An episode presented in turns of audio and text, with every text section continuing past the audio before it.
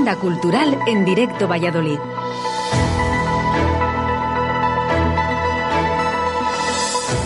Hola amigos, buenos días y bienvenidos a la agenda cultural de Radio 4G Valladolid, jueves 25 de noviembre de 2021. Falta un mes justo para el día de Navidad, pero hoy lo sentiremos más cerca porque hoy se enciende la iluminación navideña. El Ayuntamiento de Valladolid acordó con los comercios de la ciudad adelantar el encendido un día antes del famoso Black Friday para incentivar el consumo en el comercio de proximidad. El Viernes Negro es una festividad consumista que hemos heredado de la cultura americana y que ha calado hondo porque realmente las ventas se multiplican y se da el pistoletazo de salida a las compras navideñas. Así que tiene que dar tiempo a todo, a ir de compras, ver las luces y lo más importante, seguir alguno de estos consejos. Comenzamos.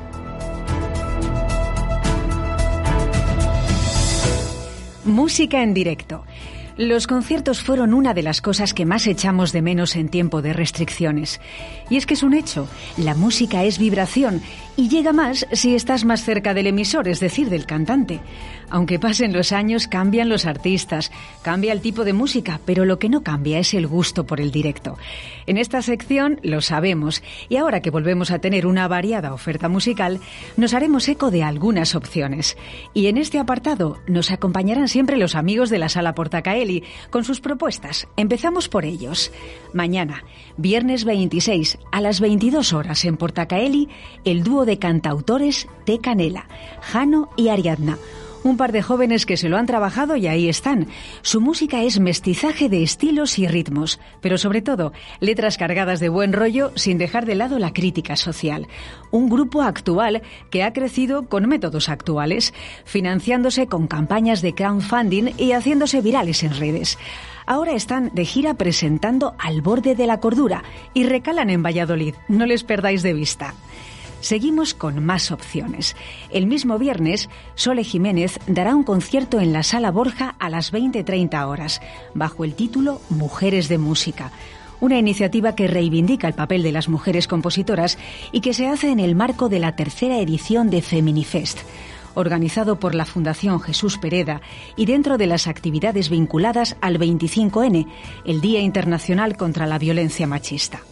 Al día siguiente, el sábado 27 a las 22 horas, Neil Moliner en el Lava, con su último trabajo, Bailando en la Batalla, y habiendo despuntado en 2020 como artista revelación. Y es que solo hace falta escuchar sus canciones para darse cuenta de su honestidad, determinación y también frescura, por eso nos gusta tanto.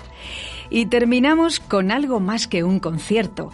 Es un evento interactivo de la fantástica Mónica Naranjo, bajo el título Mónica al desnudo. Si en algún momento difícil de tu vida te has puesto la canción Sobreviviré y te has venido arriba, cosa que nos pasa a muchos, fíjate en esta experiencia. El sábado 27, durante toda la tarde, en el Teatro Zorrilla, llega una gira muy especial de Mónica un show muy íntimo y totalmente participativo con aforo reducido. Hay una parte de concierto clásico en el que se presenta su último trabajo, Mimética.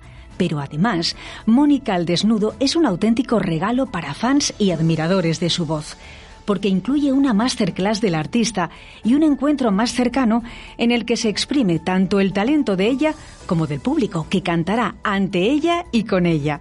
Si te interesa, puedes ampliar la información en la web del Teatro Zorrilla. Imagino que ahora entendéis mejor lo de la variada oferta musical. Ahí lo tenéis, elegid vosotros.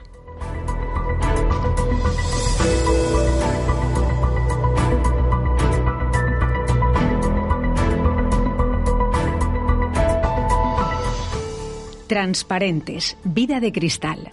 Esta semana toca hacer parada en el Museo de la Ciencia de Valladolid.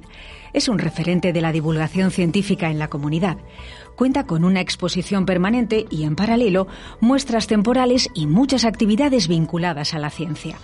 Hoy destacamos Transparentes, Vida de Cristal, una exposición que versa sobre la falta de pigmentación que se da en seres vivos que habitan océanos, cuevas y selvas es visitable hasta el 16 de enero y en ella se tratan temas diversos, desde la composición orgánica de estos seres peculiares hasta el problema de la contaminación por plásticos, pero siempre bajo el hilo común de la invisibilidad.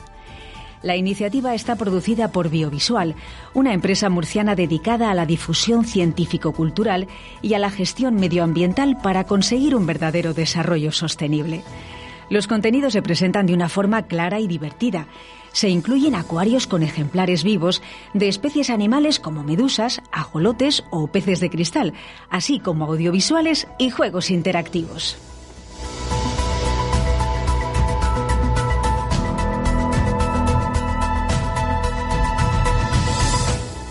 El Rey León, el tributo. El musical tributo a El Rey León llega a la Plaza de Toros de la Flecha. Esta vez nos quedamos en Arroyo de la Encomienda y es que podemos disfrutar de este magnífico musical aquí mismo, muy cerca de casa.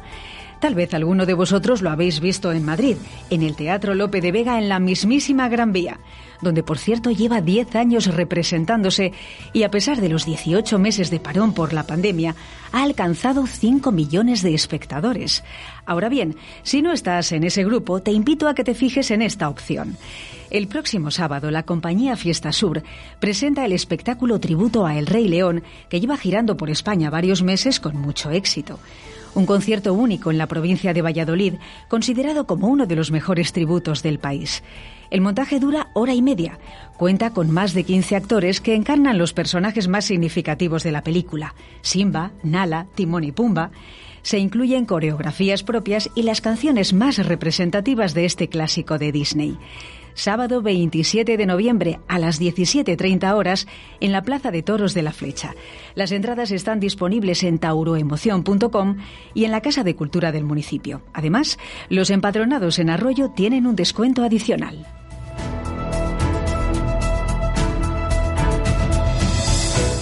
Queridos oyentes, hasta aquí algunas sugerencias para el fin de semana.